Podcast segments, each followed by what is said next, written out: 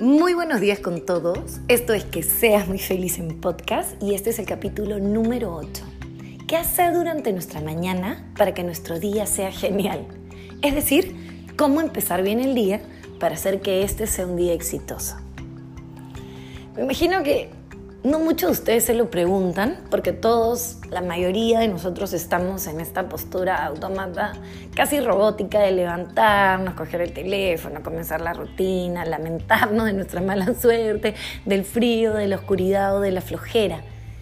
¿No? Estamos como acostumbrados a este modus operandi de nuestra rutina. Ojalá, espero confundirme y que muchos de ustedes hayan corrido de ahí.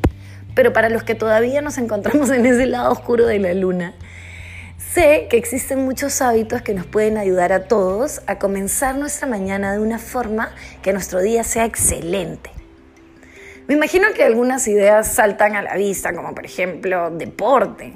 Muchos salen a correr y sienten que su día completamente toma una perspectiva diferente. O muchos comienzan su día sudando y sienten que el comienzan con una mente en calma y claro que sí, hacer deporte funciona. Pero vamos a retroceder mucho más a prácticas que involucren el hecho de simplemente abrir los ojos.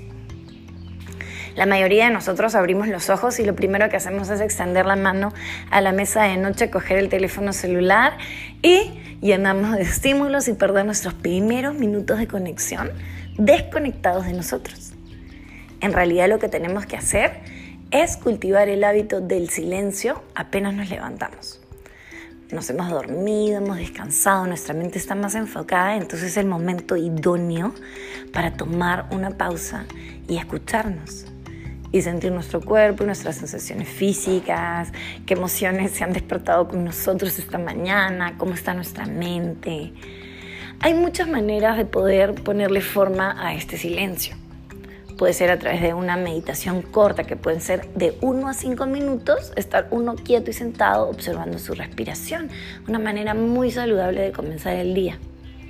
Otra manera es haciendo ejercicios de respiración consciente, de los que ya hemos hablado en diferentes posts, pero podemos hacer un podcast específico sobre respiración es el hecho de poder traer intencionalmente nuestra atención hacia nuestra forma de respirar y poder pensar en llevar nuestra respiración a una respiración profunda y alargada.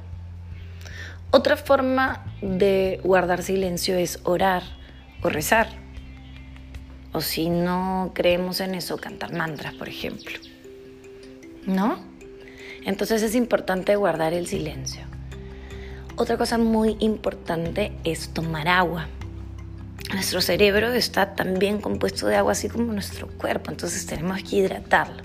Y la mayoría de nosotros, como yo, empieza tomando su día con una taza de café con el estómago vacío.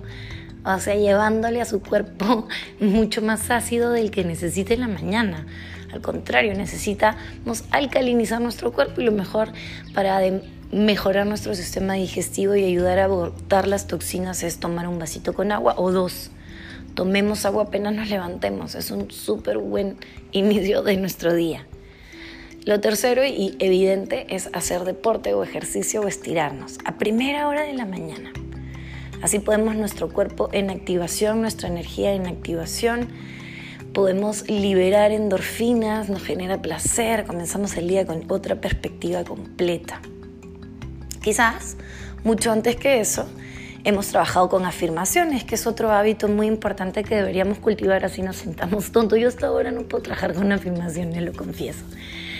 Pero no tenemos que mirarnos al espejo y decirnos qué bonita necesariamente, ¿no? oye, guapa, eso me da a mí todavía un poquito de pudor íntimo. Pero sí podemos trabajar con afirmaciones en el hecho de hoy voy a cerrar este contrato.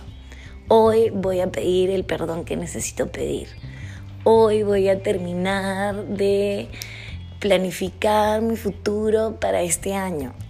Diferentes y cortitas metas de mediano plazo en afirmaciones para pensar en el qué, en el por qué lo queremos y en el cómo lo vamos a hacer. Y eso nos va a permitir trabajar nuestras visualizaciones. Yo me acuerdo hace un montón de tiempo que me metí un curso que se llama Vida al Máximo con Percy García, que es el fundador de Veda, de Instituto Veda, que vayan, que es una maravilla. y él nos hacía trabajar nuestra práctica de yoga al principio con visualizaciones y yo la verdad era como mi mente no me permitía fluir, visualizarme. Pero todo el tiempo soñamos despiertos. El hecho de decir que es una visualización simplemente así en mi, en mi sinapsis cerebral como que ruidito. Pero hay que visualizarnos, cómo vamos a conseguir esas metas, cómo nos queremos ver, nos queremos ver felices o nos queremos ver tristes, acongojados o empoderados podemos visualizarnos y proyectarnos y hacer que nuestra mente habite ya esos espacios. ¿No? Otra cosa importante es escribir. Ah, había un coach, que no recuerdo el nombre para darles esta fuente, que me pareció maravilloso, que tenía una serie de 10 hábitos importantísimos que hacer en la mañana, muchos de ellos ya los hemos tocado, pero él ponía como punto principal, apenas uno se levantaba, tratar de forzarnos, de acordarnos de lo que habíamos soñado que era vital estimular nuestra mente en ese sentido y descubrir también cuáles habían sido nuestros sueños, porque en esos sueños habitaban demasiada información importante. Entonces él decía y proponía que no solamente nos acordáramos de lo que habíamos soñado, sino que también lo pusiésemos por escrito. Llevaremos un diario ¿no? de, nuestros sueños. Pero también podemos llevar un diario de gratitud del que he hablado muchísimas veces, que es pensar en las cosas por las que nos sentimos agradecidos ese día, ¿no? Por lo que nos pasó ayer, por cómo nos sentimos ahora, porque abrimos nuestros ojitos, porque estamos respirando, porque no nos duele nada.